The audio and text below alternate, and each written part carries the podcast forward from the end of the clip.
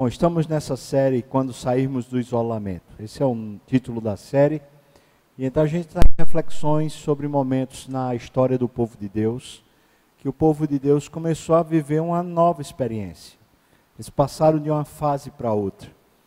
Nós entendemos que daqui a pouco, não sabemos com que tempo, mas certamente daqui a algum tempo a gente vai estar vivendo um novo momento. E que novo momento será esse, depois da pandemia, depois de tudo que passamos? Certamente você deve ter tido e está tendo muitas reflexões, muitas lições, quanto, quanto aprendizado para nós depois desse momento, não é? E o que vem depois, né? O que é que a gente pode esperar depois? A Bíblia mostra sinais evidentes da mão de Deus sobre o povo dele abençoando o povo quando Deus o chama para um novo momento. Nós vamos hoje tratar sobre a reconstrução do moral da nação, né? E a reconstrução se trata aqui do muro de Jerusalém, e isso era um símbolo, símbolo da, de certa forma, da soberania nacional, de certa forma, da qualidade de vida, de certa forma, isso estimulava a, o comércio, estimulava as estruturas sociais. Tanto que depois disso é que eles vão lá e resgatam o sacerdócio, os cantores, os guardas, os juízes. Ou seja, aquilo precisava ter um start, o moral do povo precisava ser resgatado para que eles começassem a reconstruir a nação. Então eu penso que Deus agora, enquanto a gente ainda está no isolamento, começa a nos chamar, pelo menos a mim Ele tem chamado direto, para uma confiança, um nível de confiança onde a gente pode e deve ter boas expectativas. Não nas circunstâncias em si, mas no Deus que está sobre as circunstâncias. Como falamos no primeiro sermão dessa série, quando eles saíram do Egito, foi, a primeira coisa foi o deserto. E no deserto Deus trouxe muitos milagres. No segundo sermão nós falamos sobre a reconstrução do templo. Precisava se reconstruir o templo porque era a casa de Deus. Era o sentido de voltar a viver, era o sentido de Deus estar presente. Afinal de contas, para que a gente vai voltar a viver se Deus não estiver presente? Mais uma vez, a gente entendendo que Deus certamente fará milagres, vai nos surpreender de forma muito positiva, nos abençoando muito. Em segundo lugar, o que nós estamos pretendendo fazer é reconstruir a nossa vida na presença de Deus. É a casa de Deus, é o memorial de Deus, é Deus conosco que nós queremos. Aí vem o terceiro lugar. O terceiro lugar é o entusiasmo, é o moral, é estabelecer de novo no coração esse, essa vontade de ser aguerrido, de de fato ir para a guerra no bom sentido, de ir para o dia a dia não com ambições egoístas, mas com um sentido de força, de vitalidade, de uma nova primavera, de um, re, um reflorescer da vida. É como se houvesse um impulso para a gente começar de fato. E aí isso tem a ver com a reconstrução das dos muros de Jerusalém. Sem os muros, eles estão reféns. Eles estão reféns de qualquer ataque, de qualquer assalto, dos saqueadores, dos povos vizinhos que tinham as suas próprias estruturas e muitas vezes eles passavam por cima de Jerusalém, é, desdenhando, zombando. Então eles estavam ali debaixo de uma grande humilhação, sem nenhum tipo de entusiasmo, sem nenhum tipo de moral por quê? Porque eles estavam como se fosse um povo sem capacidade. Povo que estava destroçado, destruído, sem, sem condição de se recompor. Queria pensar com você, é assim que você se encontra? Depois de tantas notícias negativas, depois de tantos medos, assombros, tantas mortes, tantos problemas econômicos, tantas perdas, perdas às vezes de parentes, perdas muitas financeiras, gente que perdeu patrimônio, gente que perdeu emprego, depois de um abalo sistêmico, não é? é, tanta coisa que mudou. Perdemos a nossa, de certa forma, perdemos o nosso direito de ir e vir. Estamos, num certo sentido, né, condicionados, isolados. Ou seja, nós perdemos tanta coisa durante esse período. Mas quais as lições que ficaram? E como é possível, então, reanimar o coração, pensando que daqui a pouco a gente volta. E a gente volta para enfrentar um deserto onde haverá milagres. A gente volta para reconstruir a nossa história na presença de Deus e com Deus conosco de fato. Como é que a gente reconstrói o nosso ânimo? É sobre isso que a gente quer conversar hoje, né? Para isso, a gente vai para o livro de Neemias. Antes de ir para o livro de Neemias, eu queria que você desse uma olhada nesse slide que está agora aqui no meu computador, só para você ver em que momento da história entra a história de Neemias, não é? Porque o que a gente vai encontrar nesses slides que você está vendo aí são os reis, os principais reis, desde o período que eles saíram da Babilônia e entraram no reino persa, medo-persa. Então, nessa mudança, eles têm o rei Ciro, né? O Ciro vem justamente depois que o, o Império Babilônico cai. Eles tinham sido levados, eu falo Israel, tinha sido levado cativo para a Babilônia, e uma vez cativos lá, eles passaram 70 anos.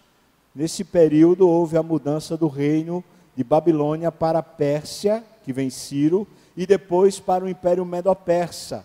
Então, quando a gente encontra Dario II, você está vendo, é o último rei dessa lista, nessa época aqui, nos capítulos 7 a 10 do livro de Esdras, a gente vai encontrar o livro de Neemias, que vai ali no, no ano, você lembra que a gente está no calendário antes de Cristo, portanto, portanto o calendário vai do maior para o menor, entendendo que Cristo é um ano zero. Então, Neemias está no ano 445 a 425. É durante esse período que Neemias volta para Jerusalém. O templo está reconstruído, mas está faltando o moral nacional. Está faltando aquela expectativa boa com a vida. A gente chama isso talvez de esperança, entusiasmo, querer, aquele querer bom, aquela coisa que diz Vale a pena, vamos embora. Pois como é que a gente resgata isso? O livro de Neemias, portanto, está tá lá dentro da história do livro de Esdras, e ele trata justamente a respeito disso. Quem é Neemias? Antes da gente ir para o texto propriamente, Neemias é o copeiro do rei, é o copeiro do imperador. E ele fica numa cidadela desse, desse império, uma cidadela de verão, portanto, ele não era o copeiro contínuo, mas ele recebe notícias de que em Jerusalém a coisa está horrível. E veja, ele recebe essas notícias já depois de terem sido reconstruído o templo. Mas a situação está uma miséria. Parece que tinha acontecido uma pandemia. Né? O negócio está terrível lá. Então a gente vai começar a história dessa reconstrução do, do espírito, do coração, essa reconstrução do entusiasmo a partir daqui. Você pode abrir, se você quiser, a sua Bíblia em Neemias, capítulo 1. E vamos ver o primeiro princípio, o princípio básico, o primeiro passo que ele dá para começar a resgatar o entusiasmo. Capítulo 1, versículo 5, disse: Ah, Senhor, Deus dos céus, Deus grande e temível, que guardas a aliança e a misericórdia para com aqueles que te amam e guardam os teus mandamentos. Primeira coisa, quando ele recebe a notícia da miséria, ele fala: O Senhor guarda a misericórdia, o Senhor guarda a aliança, ou seja, tem Deus. Lembra disso, irmão? Tem Deus. Não se esqueça disso. Pelo amor de Deus, lembra: tem Deus que é aliançado com você, e tem Deus que tem misericórdia de você. É aqui que começa o ânimo. Não dá para a gente estribar a nossa expectativa, nossa esperança em nada a não ser nisso. Deus é aliançado com você e Deus tem misericórdia de você. Ele começa com isso. Tem misericórdia e aliança para com aqueles que te amam e guardam os teus mandamentos. Agora veja o versículo 6. Estejam, pois, Senhor, atentos os teus ouvidos e os teus olhos abertos para acudires à oração do teu servo, que hoje faço a tua presença, dia e noite pelos filhos de Israel, os teus servos, e faço confissão pelos pecados dos filhos de Israel, os quais temos cometido contra ti. Agora aqui eu vou fazer outra pausa. Ele está dizendo: olha, nós filhos de Israel, nós temos pecado contra ti. E ele se inclui nisso. Olha, Neemias, ele está lá em, em Babilônia, né, na região de Babilônia, lá no Império Medo-Persa. Ele está lá no bem bom, irmão. É bom a gente entender isso. Ele é alto funcionário do rei, alto escalão, funcionário de confiança do rei. Então, assim, ele está vivendo dias muito bons. Questão econômica está muito bem, obrigado. As questões de saúde está muito bem cuidado. Ele tem a confiança do rei. Esses que eram copeiros do rei normalmente eram também conselheiros do rei. Porque o rei que confiava no copeiro, o copeiro bebia o vinho que ia para a boca do rei, bebia a água que ia para a boca do rei, bebia o suco que ia para a boca do rei, só para saber se estava ou não estava envenenado. Então, o rei que confiava a vida ao copeiro muitas vezes perguntava: o que é que você acha desse assunto? O que é que você acha dessa, dessa questão? Não era aquele conselheiro oficial, mas era aquele confidente, porque era um cara de confiança. Esse cara está nesse status de vida. Mas quando ele ouve falar da miséria que está o povo, ele entra junto com o povo e ele confessa a confissão nacional. O problema somos nós, Deus. Ele poderia dizer, mas Deus, aquele povo tão miserável, aquele povo está passando por tanta necessidade. Deus, o Senhor, por favor, faça alguma coisa. Aquele povo pecou. Não. Ele fala assim: a gente tem feito isso, eu tenho junto com o teu povo feito isso. Nós temos pecado. Essa é uma confissão. Ele continua: Pois eu e a casa de meu pai temos pecado. Versículo 7. Temos nós procedido de todo corruptamente contra ti. Não temos guardado os mandamentos, nem os estatutos, nem os juízos que ordenastes a Moisés, o teu servo. Como é que a gente começa a resgatar o nosso entusiasmo, o nosso moral? É primeiro a gente lembrando que Deus é muito fiel e muito leal. Deus de fato, ele tem uma aliança com aqueles que o amam. Deus de fato tem misericórdia de nós. E se de alguma maneira nós estamos passando por uma luta, uma luta renhida dessa, como aconteceu nesse caso do texto, para a nação toda. E no nosso caso aconteceu para a terra toda. Então ele diz: Senhor Deus, no meu caso eu preciso pedir perdão. Tem alguma coisa que você aprendeu durante esse período de pandemia a respeito de um caminho errado seu? Por exemplo, vamos pensar aqui, na sua casa, como é que está seu relacionamento com a esposa, com, com, é, com o marido, com os filhos? Como é que está? Como é que está o relacionamento com, é, com os pais ou com os filhos? Como é que estão esses relacionamentos? Me parece que essa é uma grande oportunidade, porque a gente é colocado em xeque.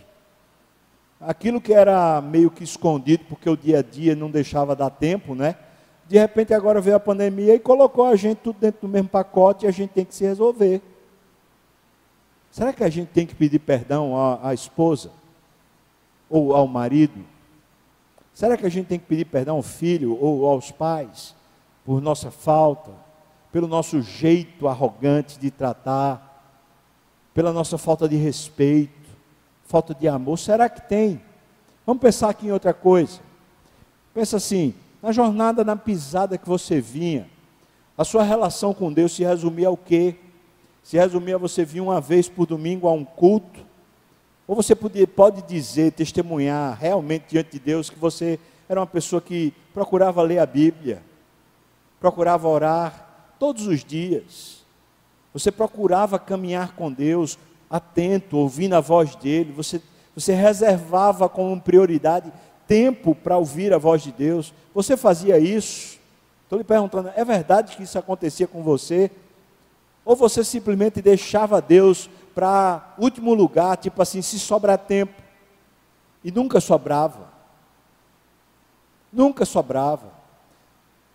Será que isso é motivo para a gente pedir perdão agora? Deixa eu perguntar outra coisa. Você que é de igreja, porque tem gente aqui que nem de igreja é, mas você que é de igreja, você de alguma maneira participava, você contribuía.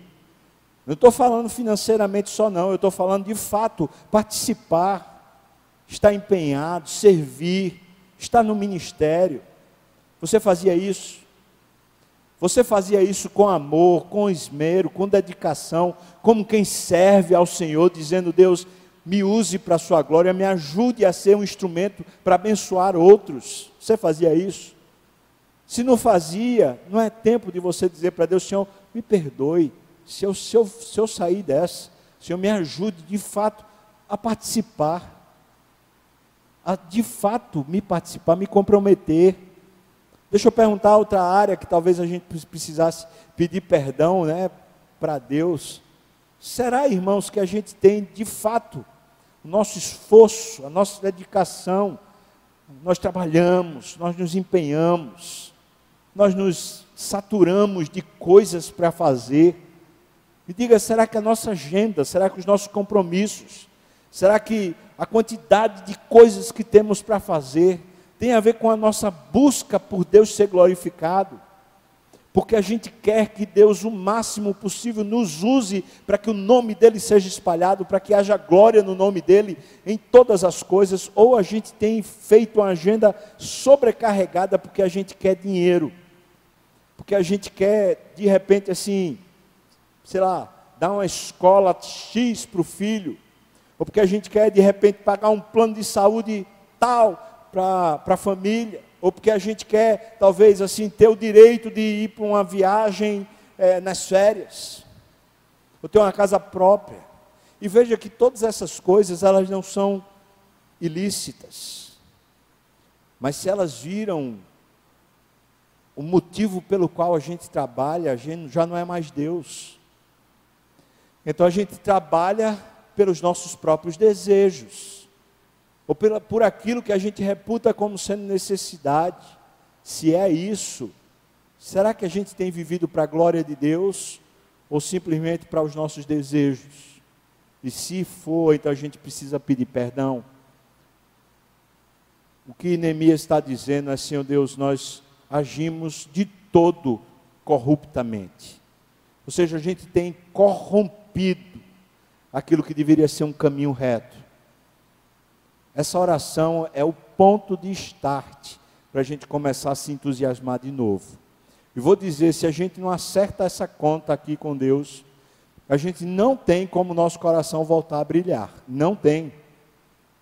Então veja, ele diz duas coisas basicamente. Primeiro, Senhor Deus, eu vou me agarrar na tua fidelidade, porque o Senhor tem uma aliança comigo, o Senhor é misericordioso. Eu vou me agarrar nisso. E segundo, Deus, eu queria restabelecer minha passada contigo.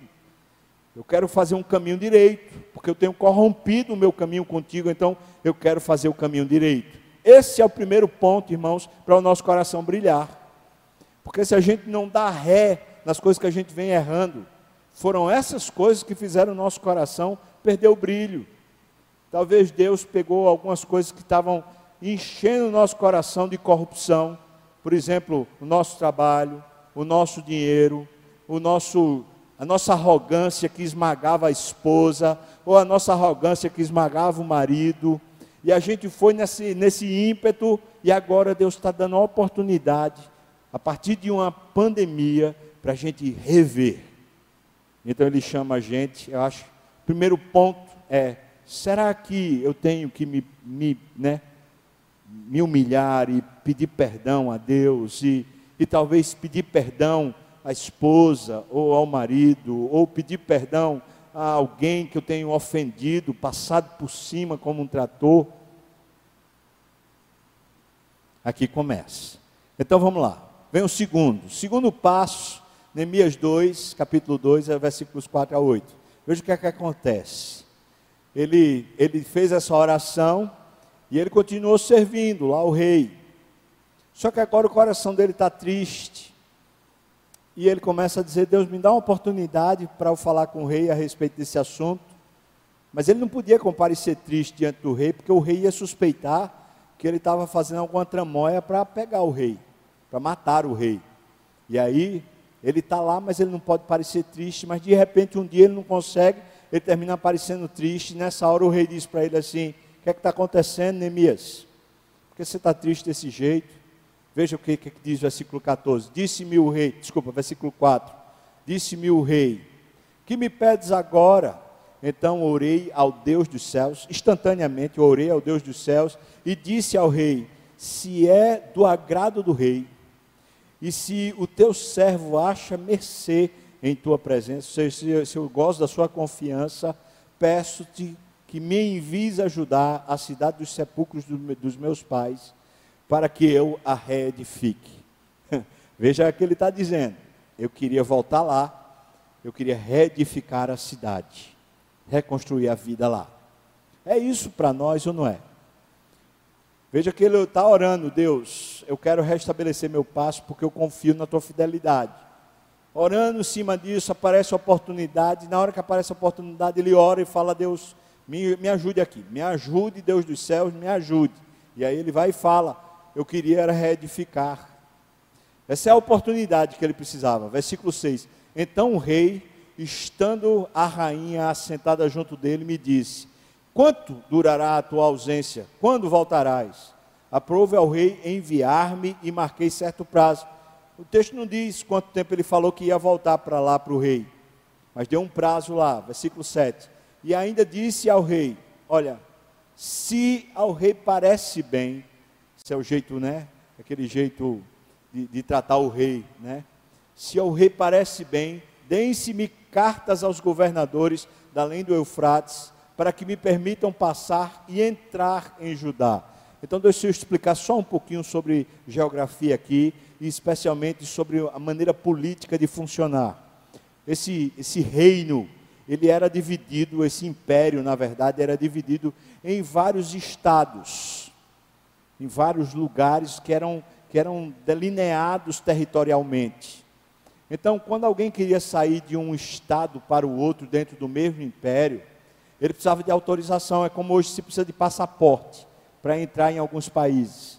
Para você entrar, você tem que ter o passaporte. E, e muitas vezes, por exemplo, se você vai para os Estados Unidos, você precisa ter o visto, a autorização deles para poder você entrar. Então, o que é que acontece? Ele sabia que ele saindo de lá, da Babilônia, região onde ele está, em direção a Judá, ele não conseguiria atravessar as fronteiras. Por que ele não conseguiria? Porque os regentes de cada um desses domínios, desses territórios, esses regentes diriam assim: você não está autorizado pelo rei para poder passar de um lugar para o outro. Então ele diz: olha, se o senhor acha que realmente eu devo ir, então por favor me dê o visto, né? Me dê as cartas me autorizando a ir. É isso que ele está falando. Então me dê as cartas que me permitem passar e entrar em Judá. Versículo 8. Como também, agora vem um segundo pedido, como também carta para Asaf, guarda das matas do rei, para que me dê madeira. Agora já é um segundo pedido. Eu queria o visto para poder passar em todas as fronteiras. A segunda eu queria recursos, porque eu vou precisar de madeira. E lá está um caos, lá está uma miséria. Eu vou precisar que o senhor mande um documento para mim dizendo para aquele que é responsável pela, pelas matas que eu, eu tenho autoridade para poder cortar as matas lá e as madeiras levar para Jerusalém para reconstruir. Que é o Azaf, no caso, o guarda das matas do rei, para que me dê madeira. Para, veja para quê? Para as vigas das portas da cidadela do templo. A cidadela do templo ainda não é o muro de Jerusalém, tá? A cidadela do templo é aquele, aquela área ao redor do templo que fica dentro dessa cidadela. Então, a cidadela do templo, para as vigas das portas, para os muros da cidade, agora ele está falando da cidade de Jerusalém, e para a casa em que deverei alojar-me. Ou seja, não vai ter nem lugar para mim, mas se o senhor quiser me dar, me dê aí uma, uma carta que eu possa pedir a madeira. E o rei mas deu, ou seja, entregou para mim, porque a boa mão do meu Deus era comigo. Isso é lindo, ele percebe o seguinte: é Deus. Não é meu jeitinho, não é porque eu sou da confiança do rei, não é porque eu sou o cara diferenciado, não é porque eu fiz uma, uma, uma boa lábia. Não, é Deus. Deus está me abençoando. Como é que ele sabe que é isso? Sabe por quê? Porque ele ajeitou primeiro, fez o primeiro passo. Primeiro passo é: eu confio na tua fidelidade, Senhor. Mas uma coisa, Senhor, a gente tem, tem negligenciado as coisas que deveriam estar no foco da nossa vida. Dito isso, agora ele chega na oportunidade. Aí, quando ele chega à oportunidade, ele pede os recursos para começar a construir o que ele vai reconstruir. E ele recebe, e aí ele diz o quê? Foi o rei que é bom, é porque meu peixe, é porque eu tenho um jeitinho. Não, ele fala Deus. Eu estava orando, agora eu sei que é Deus. Então ele caminha. É claro que isso começa a reanimar você, ou não. Você acaba de ver a miséria. Quando você vê a miséria, você diz: Deus, eu reconheço que eu tenho falhado demais. E Senhor, eu reconheço que o Senhor é bom. Em cima disso, você diz agora, quando tiver uma oportunidade, eu quero refazer minha vida. E aparece de repente uma oportunidade, você ora, pede sabedoria, e agora você diz que eu preciso disso, e de repente começa a chegar o que você precisa. O que é que você vai dizer? Deus está comigo, ele começa a provar isso, e isso anima, é claro que isso anima. Então vamos terceiro ponto. A gente chega no capítulo 2 ainda, no versículos 9 e 10, veja o que é que acontece. Então eu fui aos governadores da além do Eufrates e lhes entreguei as cartas do rei. Ou seja, para passar eu tinha que ter o visto. Ora, o rei tinha enviado comigo oficiais do exército e cavaleiros. Ou seja, eu tinha uma retaguarda oficial. Disto ficaram sabendo Sambalate, o Oronita, e Tobias, o servo amonita. Todos dois, tanto Sambalate como Tobias, eles são amonitas. Os amonitas são os filhos de Ló. Você vai lembrar de Ló. Os amonitas são os filhos de Ló, os filhos da caverna de Ló, que ele teve com as suas filhas. E que foram amaldiçoados, e eles foram amaldiçoados porque durante o tempo que Israel estava saindo do Egito para voltar para Canaã, os amonitas, eles quiseram sequelar Israel. Eles quiseram destruir Israel, por inveja. E a partir daquele tempo eles ficaram amaldiçoados. Pois esses homens, eles são, nesse período, os regentes daquela região de Judá. Entenda isso, eles cresceram politicamente e eles são as espécies de autoridade jurídica sobre aquela região de Judá. Não praticamente Jerusalém em si, mas a região toda.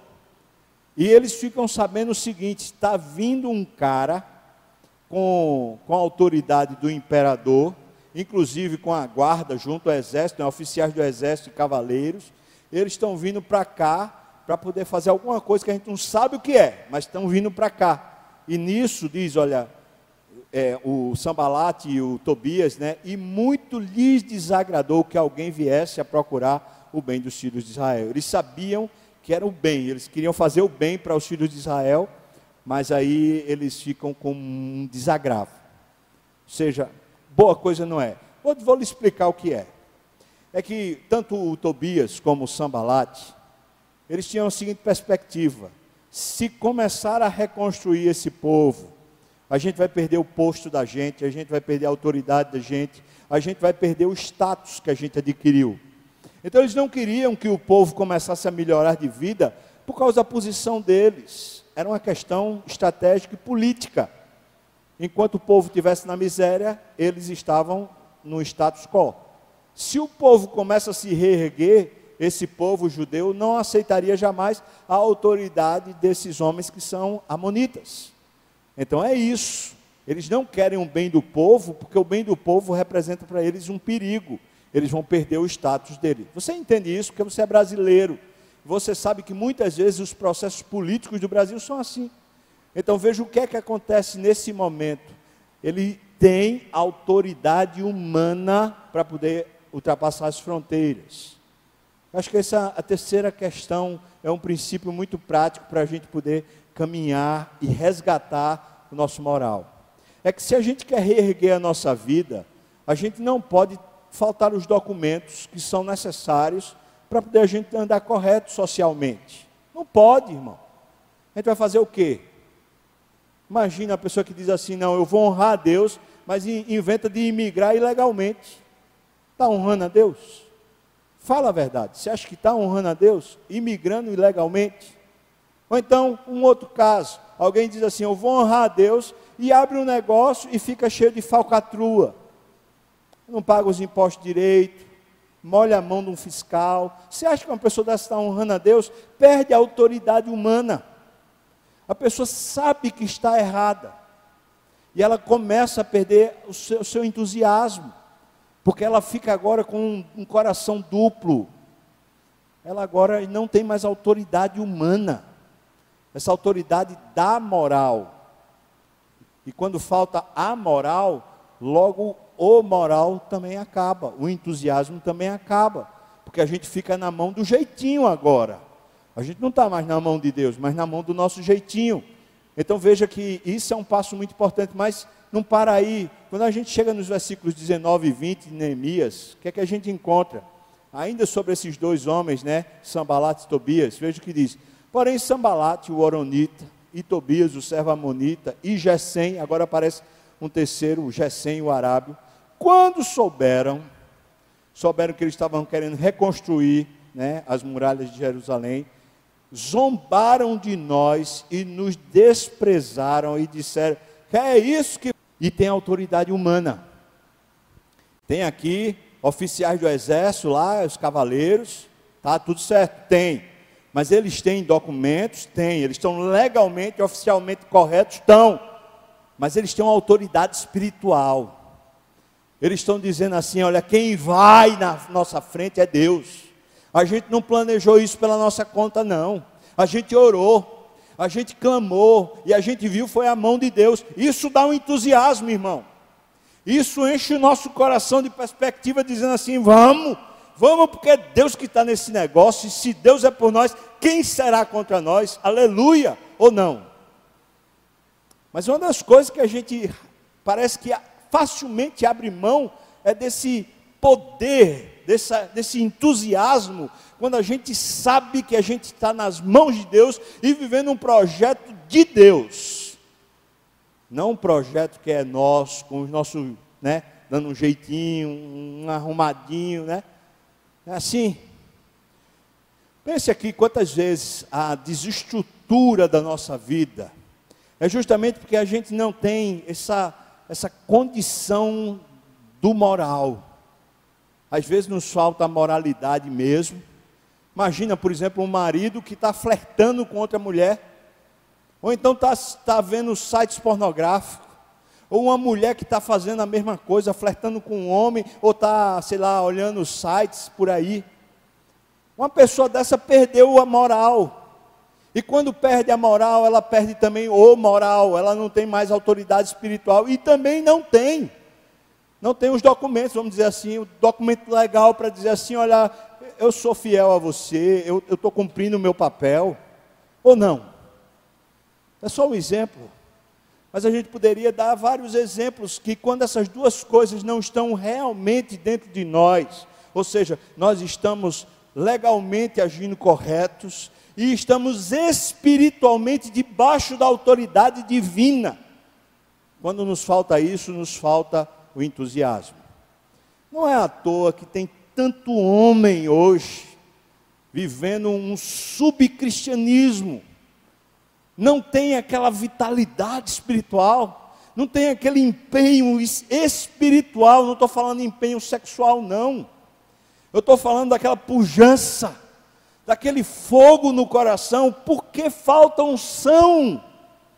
E por quê? Porque não reconstrói a vida nesses alicerces não é gente de oração, não é gente que teme a Deus, não é gente que reconhece o caminho de Deus.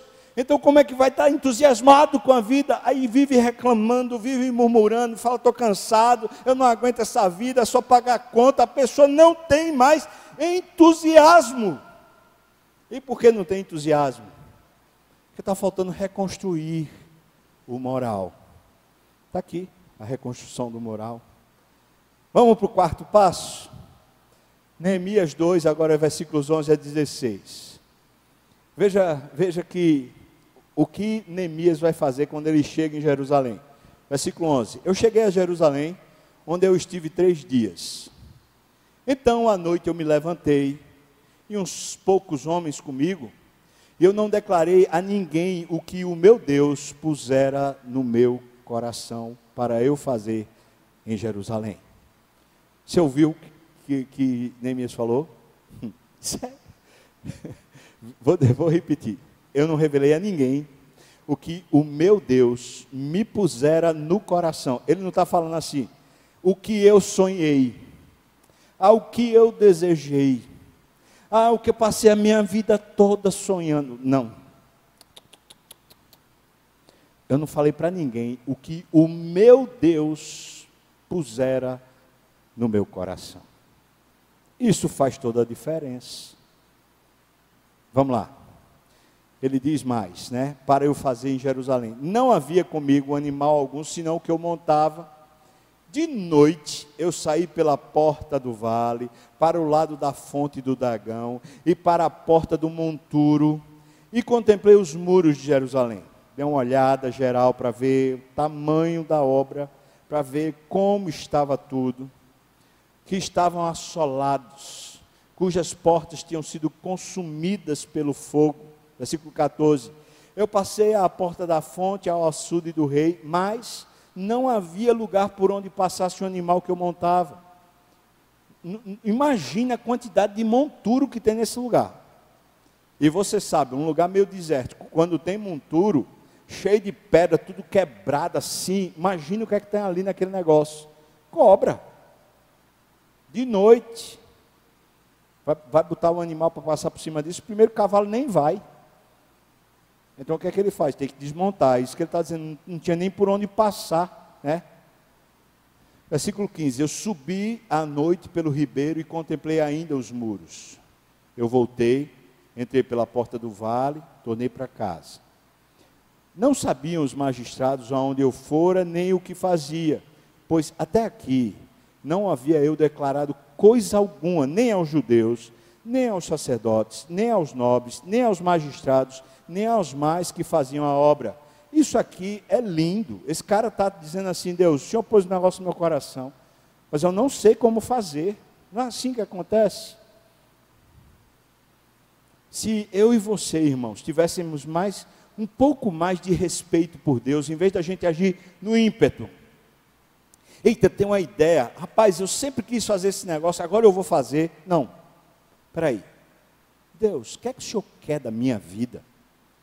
Esse cara, estou lembrando a você, ele é copeiro do rei, do imperador do mundo.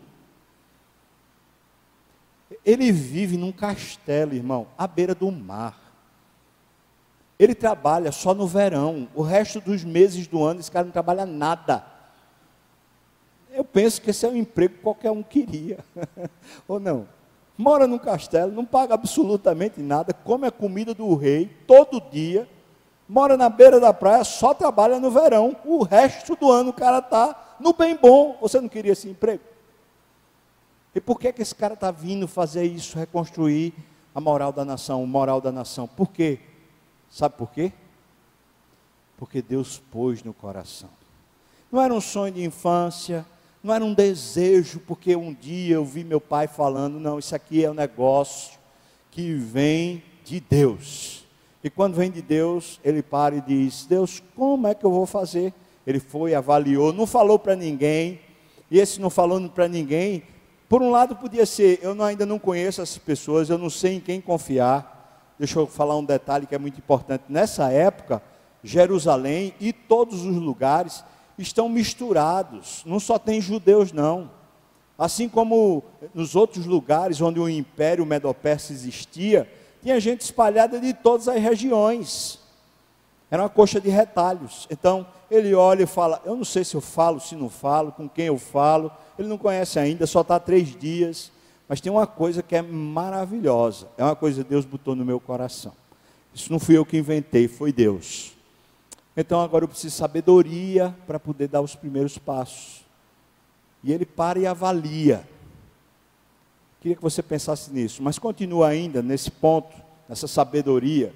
Veja o que vem aí dos versículos 17 e 18. Então ele lhes disse: Estás vendo a miséria em que estamos, Jerusalém assolada e as suas portas queimadas? Aí ele revela: Vinde, pois, reedifiquemos os muros de Jerusalém e deixemos de ser vergonha, opróbrio, opróbrio, humilhação. Versículo 18. E lhes declarei como a boa mão de meu Deus estivera comigo e também as palavras que o rei me falara. Então disseram: disponhamos-nos e edifiquemos. É claro, é de Deus esse negócio. E fortaleceram as mãos para a boa obra. Olha o moral chegando. Olha começando. O povo disse: vamos, vamos sim e começaram a se animar. Mas Neemias 3, versículo 1 diz, e, e seria o capítulo todo do, do capítulo 3, tá? Então se dispôs Eliasibe, o sumo sacerdote, com os sacerdotes seus irmãos, e reedificaram a porta das ovelhas, consagraram, consagraram-na, assentaram-lhe as portas e continuaram a reconstrução até a torre dos Cens e a torre dos, de Hanael. Veja só, Daqui em diante, o capítulo 3, praticamente todo, você vai encontrar assim: o sacerdote fez tal parte, o chefe da família tal fez tal parte. Ou seja, o povo se animou e a sabedoria chegou, começou a se dividir as porções de muro que precisava ser reconstruída por várias famílias, por vários sacerdotes, por várias pessoas que puseram a mão e disseram: Vamos, nós vamos reconstruir. Só que o tamanho do negócio não era pequeno tamanho da obra era gigante. Deixa eu só ler aqui para você ver. Neemias separou o povo em grupos para reconstruir cada parte dos muros. Segundo parece, as partes norte e oeste do muro precisavam apenas de alguns reparos. O muro leste, porém, deve ter sido completamente refeito, visto que ficou mais acima da sua antiga localização, mais para o lado da montanha. Os muros com uma base de cerca de dois metros e meio de espessura. Você ouviu bem. Tamanho do muro é com cerca de dois metros e meio de espessura. Então, não é aquele muro que a gente bota na casa da gente, não. Isso aqui é um muro de uma fortaleza. O tamanho deles é dois metros e meio de espessura. Então vamos lá, os muros com uma base de cerca de dois metros e meio de espessura foram rudimentarmente construídos com pedras inteiras e com cascalho, explicando porque eles se tornaram alvo de zombaria. Pedra e cascalho para poder montar o muro. Talvez tivesse uma altura, a altura desse negócio de dois metros e meio, tivesse a altura de seis a nove metros de altura, com quase três quilômetros e meio de comprimento numa circunferência de 374 metros quadrados, ou quilômetros quadrados. Dá para entender o tamanho agora? Por mais que o povo tivesse animado para reconstruir, isso é uma obra hercúlea. Eles estão construindo um negócio gigantesco. E a quantidade de pessoas para isso era pequena mais uma vez, o moral de todo mundo está bem baixo. Daqui a pouco a gente vai ver que havia fome. Muita gente estava passando necessidade financeira, necessidade, não tinha onde trabalhar. Muita gente era escravo, o que chama hoje de meieiro. Eles trabalhavam na propriedade do outro para comer. Não era para ganhar dinheiro, não, era só para comer e o, o que ganhasse ficava com o dono da terra. Então eles viviam num sistema de, de sabe, de miséria. E esse povo está dizendo assim: vamos reconstruir. Só que imagina, não tem força para poder pegar a pedra. Não tomou nem o café da manhã. Mas eles estão lá. E o tamanho da obra é esse aqui. Então o que é que a gente está aprendendo? Neemias chegou e falou: Deus, é do Senhor, então deixa eu avaliar. Avaliou e disse: Irmãos, isso vai precisar ser de todo mundo. E o povo chegou e falou: Vamos embora. Então dividiram lá e o entusiasmo chegou e o povo começou a reconstruir o tamanho dessa obra. Vamos chegar no quinto ponto. Neemias 4, versículos de 1 a 6. Tendo Sambalate, Sambalate é aquele amonita que era contra, né? Junto com Tobias, junto com Gesem, o Arábio. Esses três eram aquelas autoridades que eu já lhes, lhes expliquei a respeito. Então, tendo Sambalate ouvido que edificávamos um muro, ardeu em ira e se indignou muito e escarneceu dos judeus. Então falou na presença dos seus irmãos e do exército de Samaria e disse: Que fazem esses fracos judeus? Permitisse-lhes isso? Sacrificarão? Darão cabo da obra num só dia? Imagina o entusiasmo que está, eles vão, vão continuar isso durante um dia só, vão conseguir fazer? Veja o que ele fala: renascerão acaso dos montões de pó e, das, e as pedras que foram queimadas? Ele está irado, está falando esse povo que não presta para nada, esse povo que é um bando de miserável, agora eles vão se entusiasmar? Agora eles vão começar a viver uma nova vida? De jeito nenhum, é isso que está queimando no coração dele. Versículo 3: Estava com ele Tobias, como já falei, o Amonita, e disse: Ainda que edifiquem vindo uma raposa, derribará o seu muro de pedra. Isso é oposição. Você já, já entendeu por que ele é oposição, mas isso é oposição. É gente que não quer ver a obra se consumando. Gente que não quer ver o moral enchendo o peito de novo da nação, da nação de Israel. Por quê? Porque eles são amonitas. É porque eles sabem que vão perder o status deles. Então eles estão começando a pensar assim: que providências nós vamos tomar? Veja que astúcia desse Tobias. Ele chega e diz: ainda que eles edifiquem, vem uma raposa e queima tudo. Quem é a raposa é ele. Ou seja, a gente vai dar um jeitinho para poder esse negócio não ir para frente. Você sabe o que é isso? Você sabe. Quando a gente se dispõe a viver os projetos de Deus, Deus vai à nossa frente e Ele nos abençoa, mas pode contar como certo que os lobos e as raposas, os vigaristas e as pessoas que são oportunistas, que querem de alguma maneira distrair a nossa atenção e nos roubar da presença de Deus, elas vão aparecer. Vão aparecer com torpeza, com armadilhas, com engendros para nos colocar numa outra dinâmica de vida em vez de a gente continuar seguindo o propósito divino. É claro que sim, a gente precisa contar com isso. Vamos lá. Versículo 4. Desculpa, é, ele disse: derribará seu muro de pedra. Versículo 4. Ouve, ó nosso Deus, isso é a oração de Neemias. Ouve, ó nosso Deus, pois estamos sendo desprezados. Caia o seu opróbrio sobre a cabeça deles e faze que sejam despojo numa terra de cativeiro. a terra já é de cativeiro, ou seja, é terra de prisioneiro. E eu peço, Senhor, que faça eles se tornarem vergonha no meio dessa terra que já é vergonhosa. Versículo 5: Senhor, não lhes encubras as iniquidades, e não lhe risque, não se risque de diante de ti o seu pecado, pois te provocaram a ira na presença dos que edificavam. Assim, edificamos o muro, e todo o muro se fechou até a metade da sua altura, porque o povo tinha ânimo para trabalhar. Os caras começaram a perturbar. A investida veio, a investida do maligno, mas veja que a investida do maligno tinha, tinha jeito, tinha modus operandi. Não é um negócio simplesmente, ah, me senti mal, não. Eles estão, estão articulando. O que é que, que é que ele faz? Ele para e ora.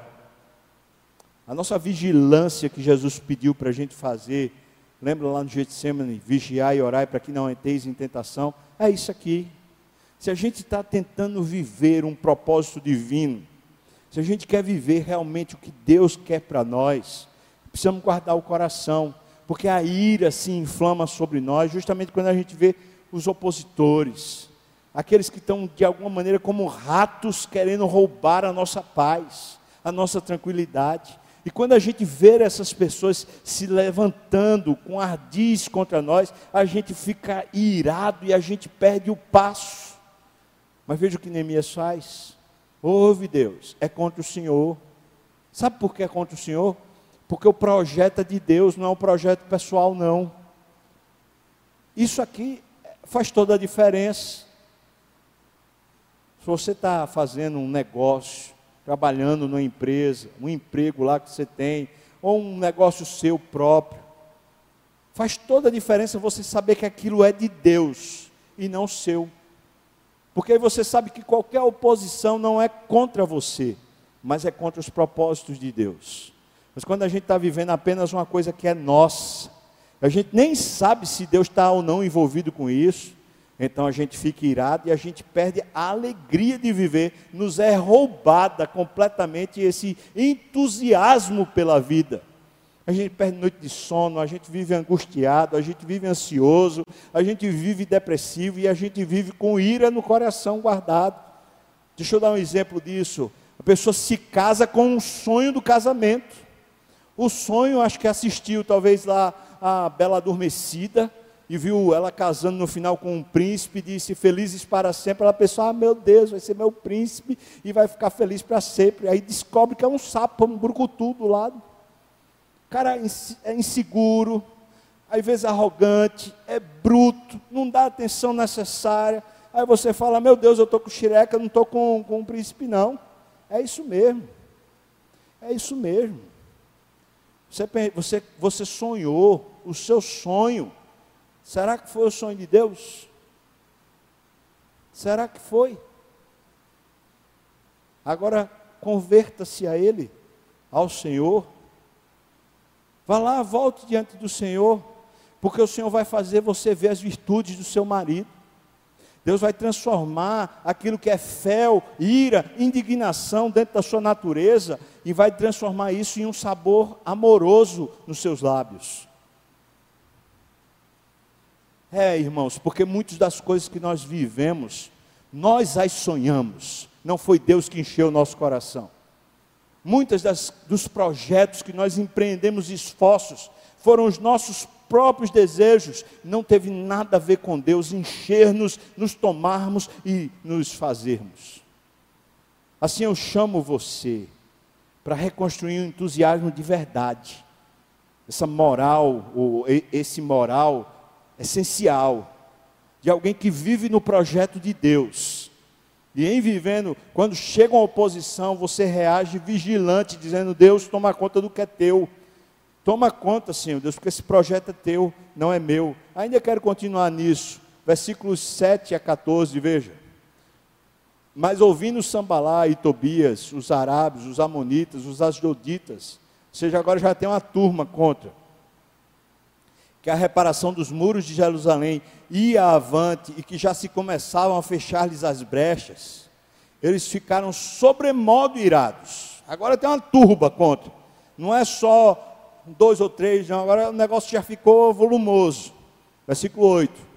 Ajuntaram-se todos de comum acordo para virem atacar Jerusalém e suscitar confusão ali. É oposição mesmo. E lembra que ele tinha orado. Orou, aí você diz assim, orou, mas Deus nem ouviu. Deus ouviu, calma. Mas muitas vezes o processo é esse mesmo. É de enfrentamento de hostes e principados do diabo contra a nossa vida. E às vezes a gente está no sonho, querendo viver o sonho, em vez de a gente querer viver o projeto de Deus. Quando a gente vive o projeto de Deus, pode ter certeza que Deus é nosso favor. E Deus intervém e faz florescer o desejo dele mas a gente está enfrentando sempre no projeto de Deus principados e potestades do maligno. Está aqui. Eles queriam suscitar confusão e atacar Jerusalém. Versículo 9. Porém, veja o que ele faz. Nós oramos ao nosso Deus e, como proteção, nós pusemos guardas contra eles de dia e de noite. Orar e vigiar. Oraram e agora bota vigia aí, guardas já está metade do muro mais ou menos construído, feito eles que eles falaram, só que nas portas não tem porta ainda. Então nas, nas coisas de entrada e saída não tem nada. E é claro que nesses muros, ainda meia altura, podia se passar. Então bota gente para vigiar. É isso que ele está dizendo. 10. Então disse Judá: Já desfaleceram as forças dos encarregados, os escombros são muitos, de maneira que não podemos edificar o muro. Você entende qual é o problema? Lembra quando ele teve que descer do cavalo, porque tinha monturo demais, não dava para passar adiante? Pois está dizendo que os edificadores, os caras que estavam trabalhando, não tinha mais força para tirar tanto monturo que tinha. Problemas. Projeto de Deus. Inimigo querendo afrontar e problemas estruturantes lá. Faz parte. Nesse mundo caído, a gente não vive em fantasia, não, irmão. Nesse mundo caído, a gente vive vivendo o projeto de Deus e orando e se fortalecendo no Senhor dia a dia. Dia a dia. E aqui eu faço uma aplicação. Será que muitos de nós já vêm vivendo o projeto de Deus?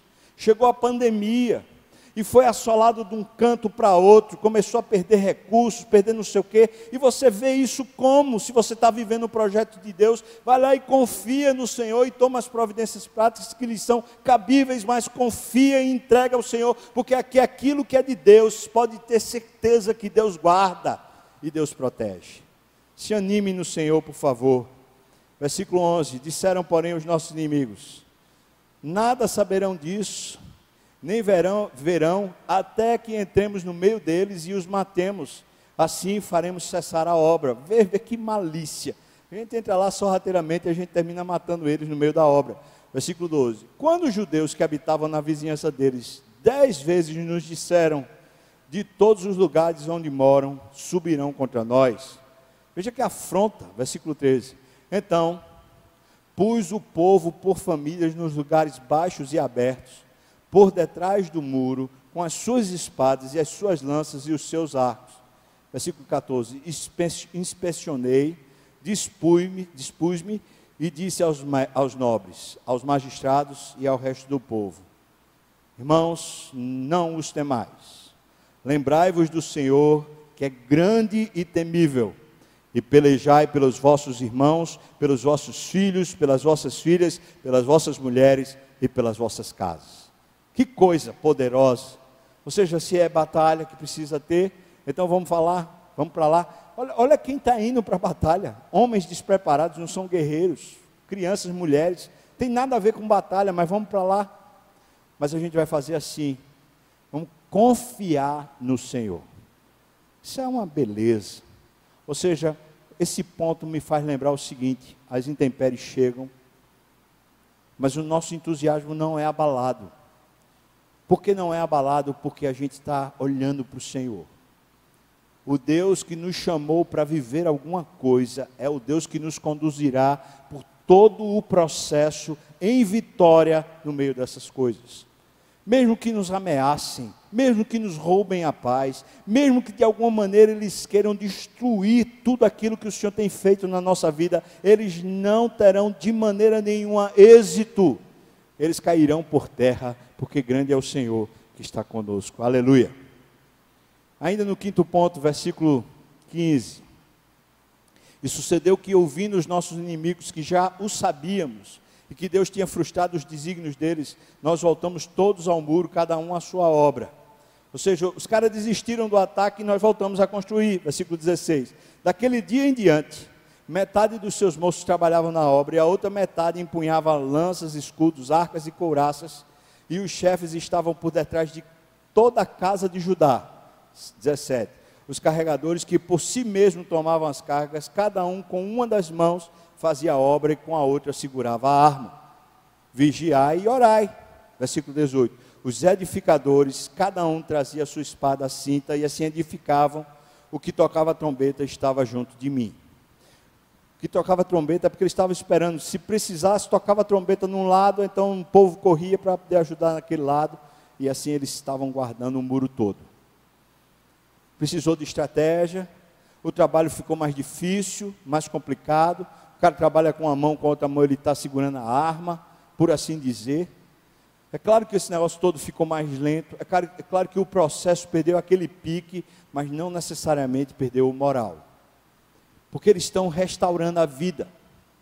E quando a gente se propõe a restaurar a vida, se a gente vai seguindo no projeto de Deus, e a gente vai reestabelecendo a nossa confiança no Senhor, pode ter certeza que por mais duro que seja, por mais que seja ofegante, por mais que seja lento, por mais que o processo pareça que não vai adiante, ele vai continuar. E ele vai se estabelecer porque é de Deus. Então continua, versículos, agora capítulo 4, versículos 19 a 23. Disse eu aos nobres, aos magistrados e ao resto do povo: Grande e extensa é a obra, e nós estamos no muro, muito separados, longe uns dos outros. no lugar em que ouvirdes o som da trombeta, para ali acorrei a ter conosco. O nosso Deus pelejará por nós. É lindo isso. 21. Assim trabalhávamos na obra, a metade empunhava as lanças, desde o raiar do, do dia até o sair das estrelas. Também nesse tempo disse eu ao povo: Cada um com o seu moço fique em Jerusalém, para que de noite nos sirvam de guarda e de dia trabalhem. Vê como ficou penoso o trabalho, vê como ficou complicado. Versículo 23. Nem eu, nem meus irmãos, nem meus moços, nem os homens de guarda que me seguiam, largávamos as nossas vestes, cada um se deitava com as armas à sua direita.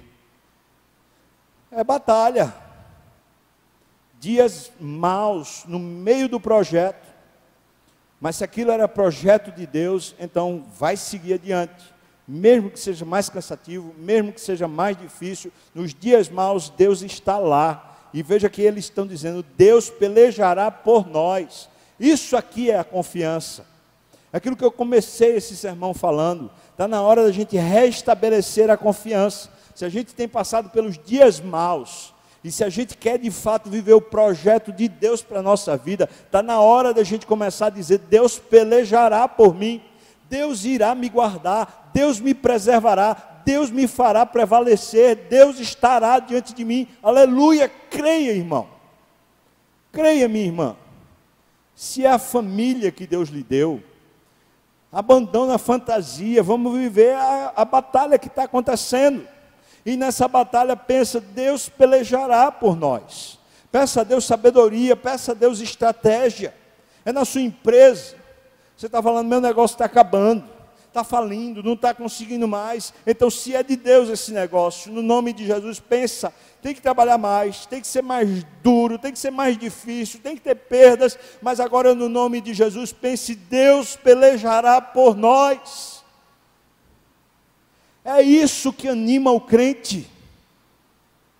É um Deus que é real. É um Deus que não, não vacila, que não dorme, é um Deus que não cochila, é um Deus que abençoa por causa da sua muita misericórdia. É um Deus que não larga a aliança, é um Deus que põe a gente no colo, é um Deus que nos afaga, é um Deus fiel. Chegamos no sexto ponto. Esse ponto é muito importante. Às vezes a gente pensa que para chegar aos fins que a gente quer, a gente pode usar qualquer meio.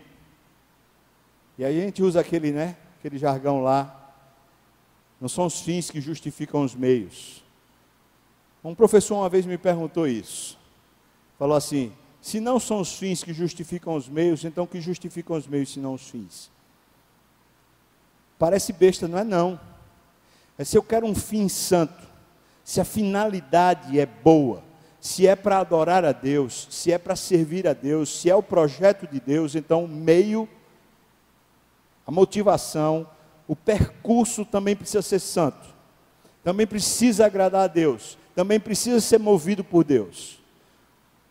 Imagina o seguinte: Jesus vem para morrer na cruz, a obra dele é morrer na cruz para nos salvar, mas aí ele vive de qualquer jeito. Ele não, não, vive dentro do padrão que está estabelecido. Ou seja, o meio para chegar lá pode ser qualquer um. Mas é importante que ele morra. Não, não. Para ele morrer e nos salvar, precisava do meio, ele precisava viver uma vida santa. Vamos tratar disso agora. Esse é o sexto ponto. Você, eu e você precisamos cuidar dos meios, tanto quanto dos fins. E cuidar dos meios, dos processos, quer dizer, a gente manter os processos dentro do lugar certo, passo a passo.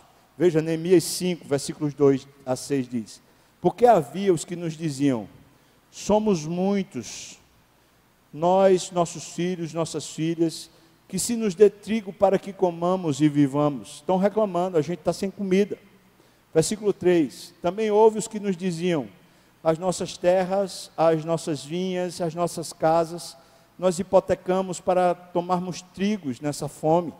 Aí estava com fome, a gente vendeu, hipotecou tudo para poder comer. Versículo 4: Houve ainda os que diziam: tomamos dinheiro emprestado até para o tributo do rei, ou seja, até para pagar imposto, a gente pegou dinheiro emprestado sobre as nossas terras e as nossas vinhas. Ou seja, a gente penhorou tudo que a gente tinha para poder conseguir pagar até o tributo, que dirá para comer. Versículo 5. No entanto, nós somos da mesma carne como eles, como os nossos irmãos, né? Os nossos filhos são tão bons quanto os deles, os, os irmãos, né? E eis que sujeitamos os nossos filhos e as nossas filhas para serem escravos. Algumas das nossas filhas já estão reduzidas à escravidão. Não está em nosso poder evitá-lo, pois os nossos campos e as nossas vinhas já são de outros. Ouvindo eu isto, ouvindo, pois, eu o seu clamor e essas palavras, eu muito me aborreci. Isso é, é Neemias. Deixa eu explicar.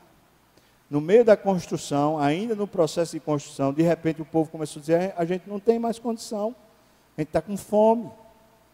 A gente está aqui tentando, está tentando se animar, mas aconteceram problemas gravíssimos. Nós perdemos as nossas propriedades, nós vendemos tudo.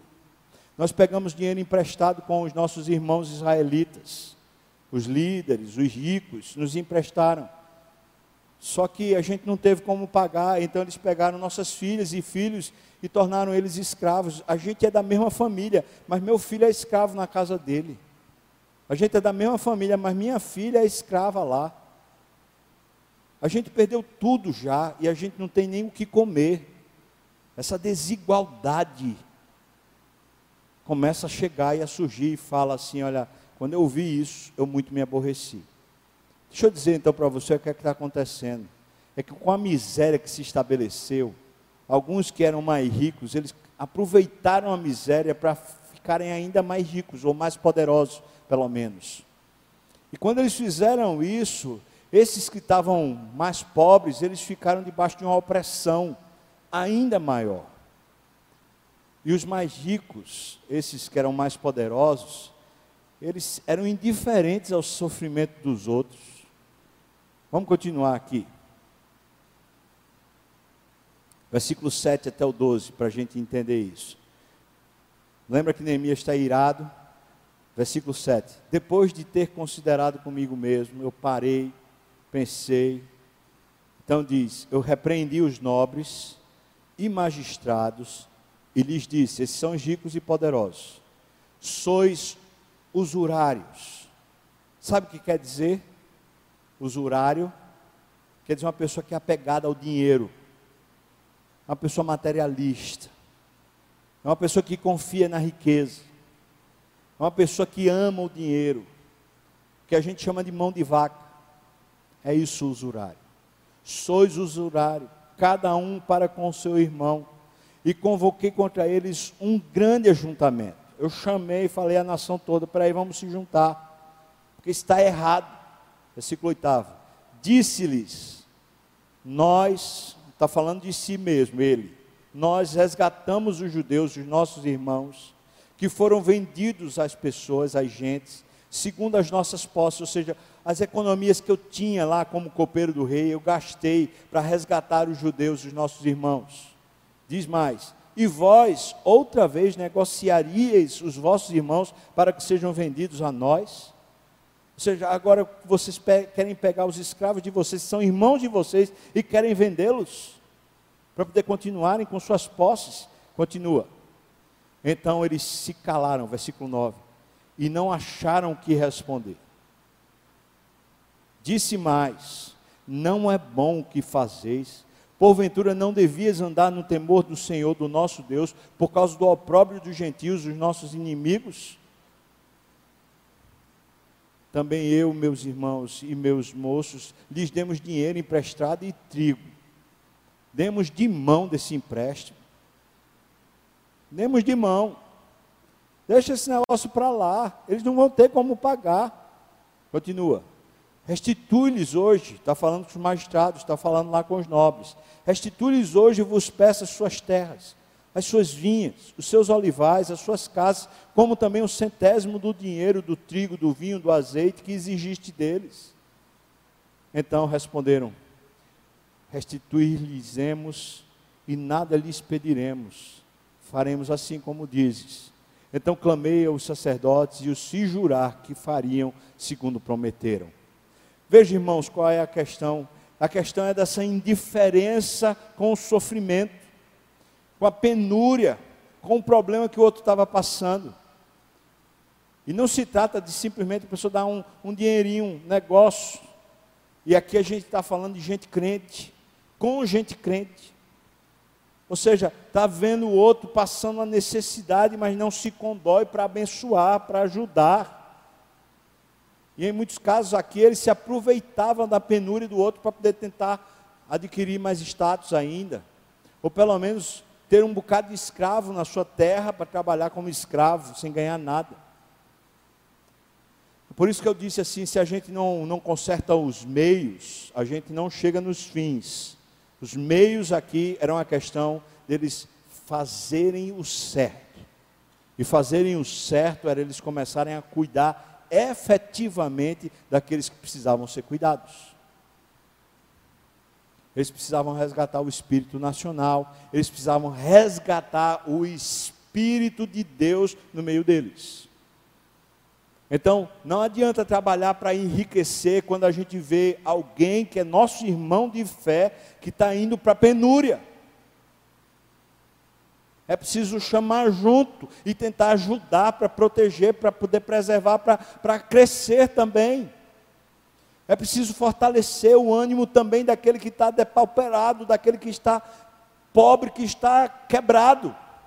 É preciso fortalecer aquele que não tem estrutura social, não tem riqueza, não tem patrimônio, não tem como se restabelecer.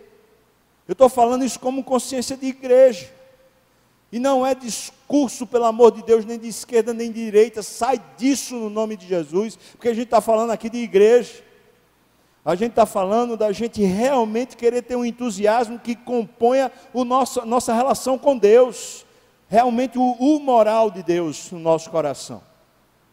E como a gente vai ter alegria se a gente está vendo nosso irmão de fé, alguém que é nosso companheiro de jornada com Cristo, na penúria, e a gente não o ajuda a se restabelecer, não é só dar uma oferta, não é, mas é ajudá-lo a restabelecer. Precisa de um curso, precisa de um emprego, precisa de algum jeito para que a coisa comece a caminhar. Eu poderia dar alguns testemunhos que eu conheço aqui dentro da nossa igreja, de irmãos que fizeram isso, que ajudaram outros a, a engrenar, a começar a sua jornada. E eu louvo a Deus pela vida desses irmãos. Mas o ponto é esse: é que quando a gente fala em reconstrução, muitas vezes a gente está pensando é no patrimônio, a gente está pensando no sonho, a gente está pensando em ter uma nova vida, uma vida que seja melhor, e aí a gente está pensando em estrutura de vida. Mas não adianta a gente pensar nisso se a gente vai deixar de lado e vai deixar para trás os que estão desvalidos. O povo está reconstruindo o moral nacional, mas para reconstruir, uns começam a dizer: o que é que vai adiantar a gente ter um muro se a gente não tem mais vida? É isso. Os meios precisam ser tão importantes quanto os fins. A motivação precisa ser tão importante quanto os fins. Chegamos no sétimo ponto. Versículos, capítulo 5, versículos 14 em diante fala: Também desde, desde o dia em que fui nomeado seu governador na terra de Judá, desde o vigésimo ano até o trigésimo segundo ano do rei Atarxerxes, doze anos, nem eu, nem meus irmãos comemos pão devido ao governador Sabe o que é isso que ele está fazendo? Nós não recebemos salário. Nós trabalhamos de graça. Continua, versículo 15. Mas os primeiros governadores que foram antes de mim oprimiram o povo e lhe tomaram pão e vinho, além de 40 ciclos de prata. Até os seus moços dominavam sobre o povo, porém eu assim não fiz por causa do temor de Deus. Não foi porque eu quis ser bonzinho, não, é porque para mim os fins precisam ser justificados pelos meios.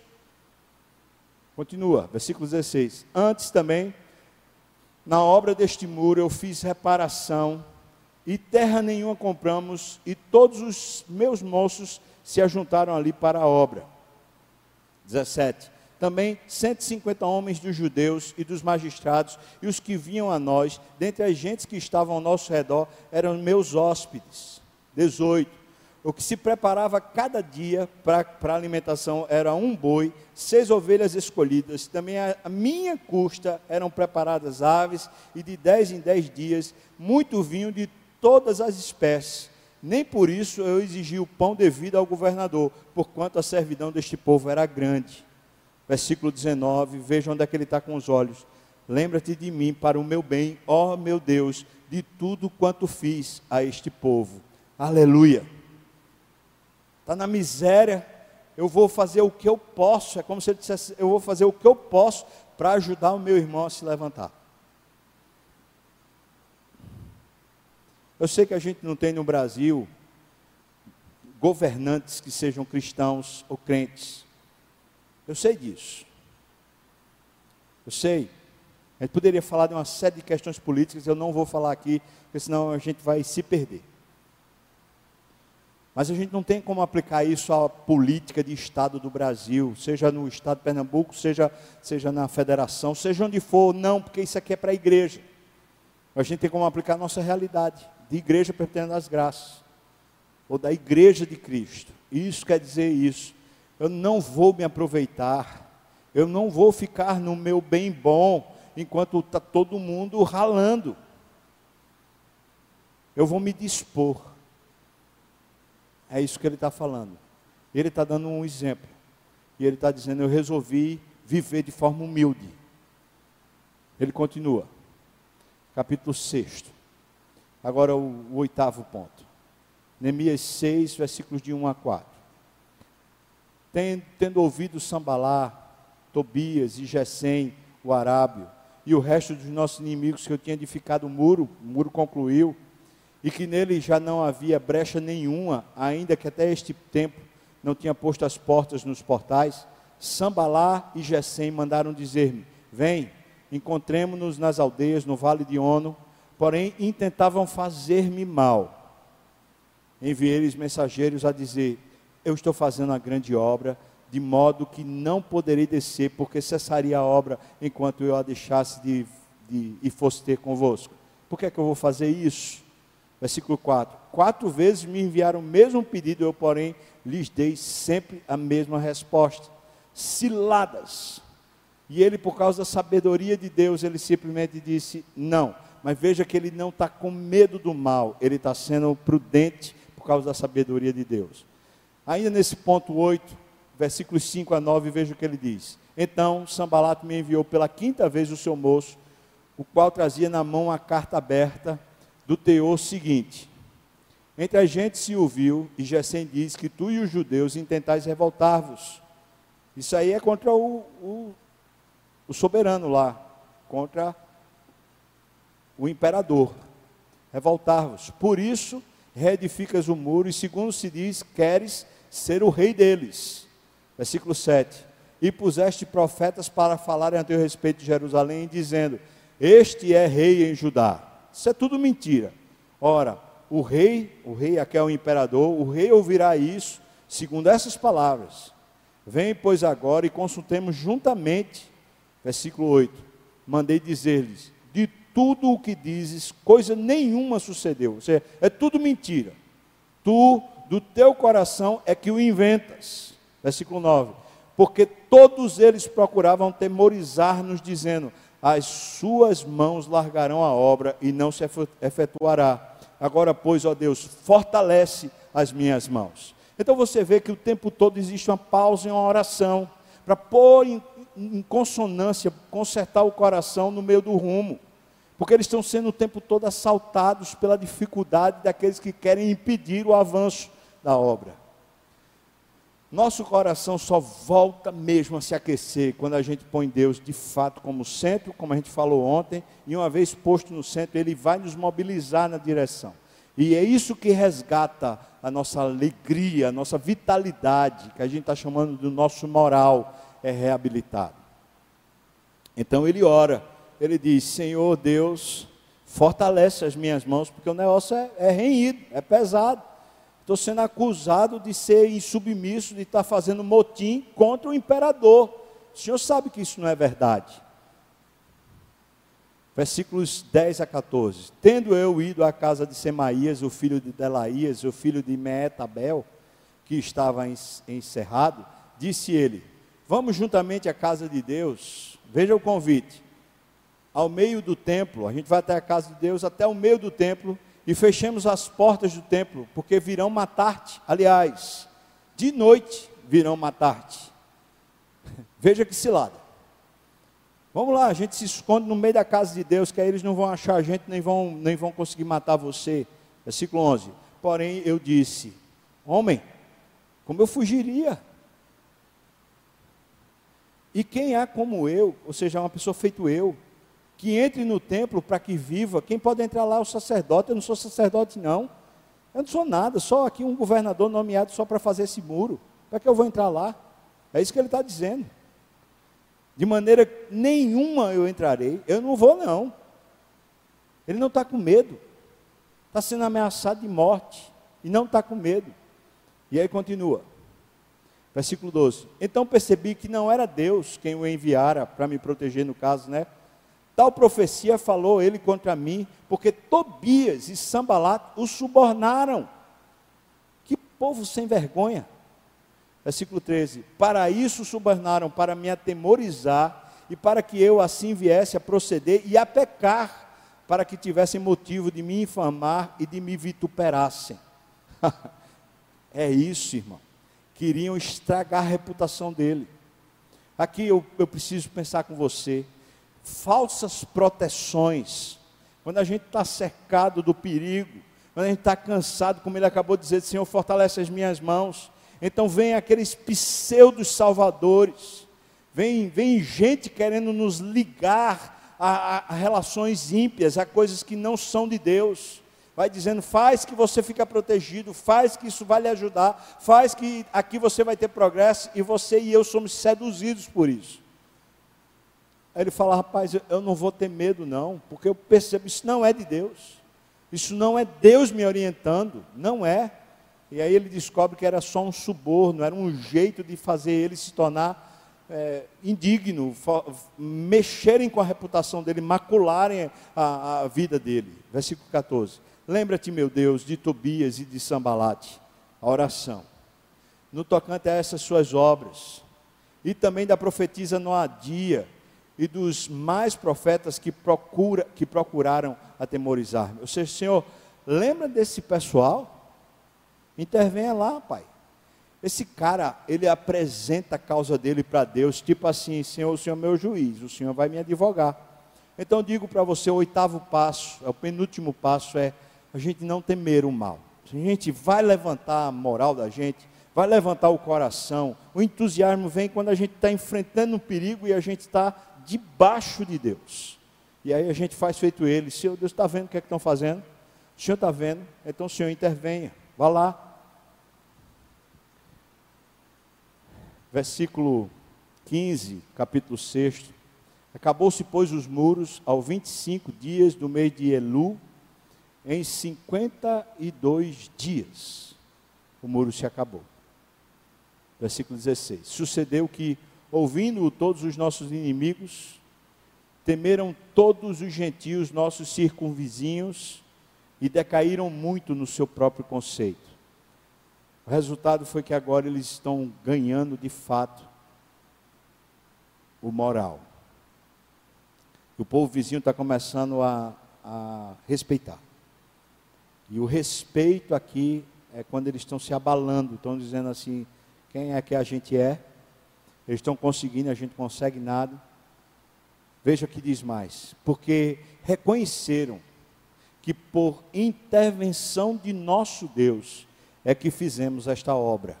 Isso é lindo.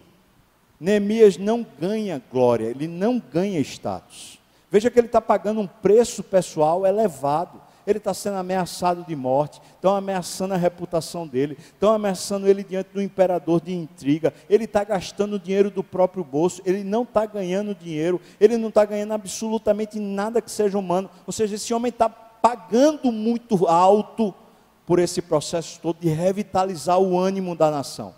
Mas nessa revitalização, quando as pessoas começaram a olhar a obra feita, elas dizem: Deus está com eles.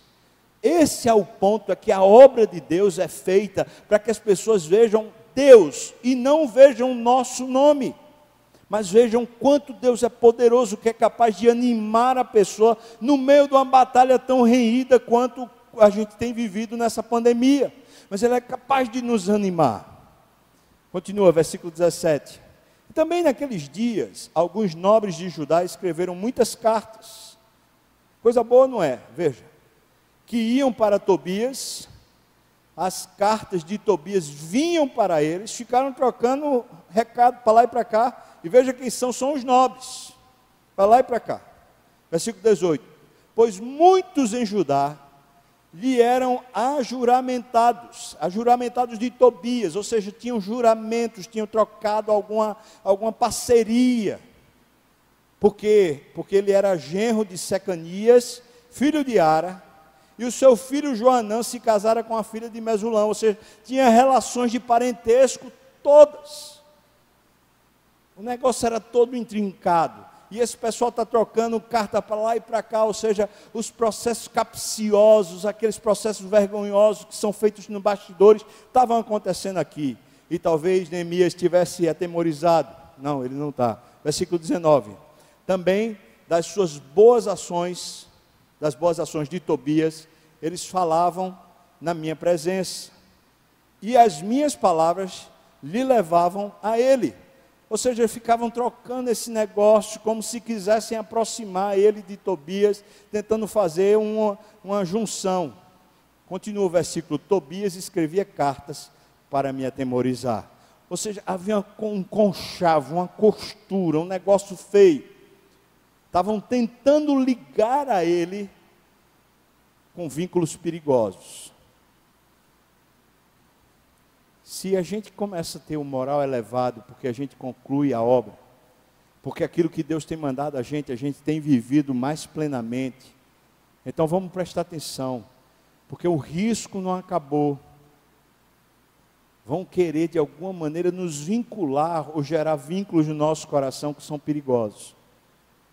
Ainda nesse último ponto, veja o que está lá nos versículos 1 a 4 do capítulo 7.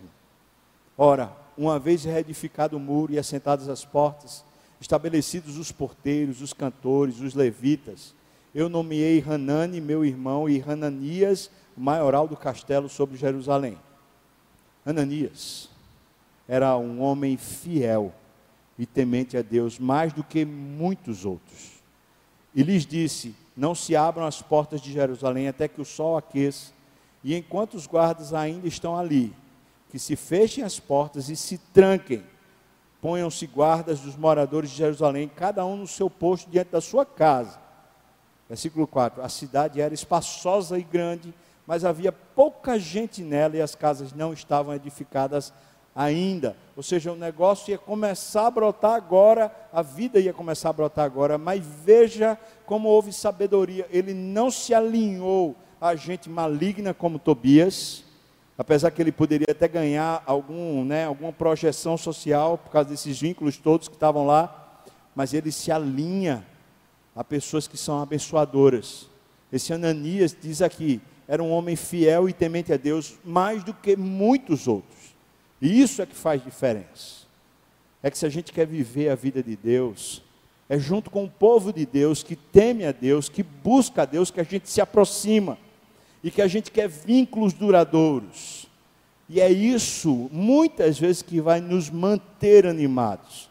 Na minha vida espiritual, na minha vida até como pastor, quantas vezes foram homens de Deus que ao meu lado me exortaram, às vezes me admoestaram, falaram, está errado, não é assim, pastor.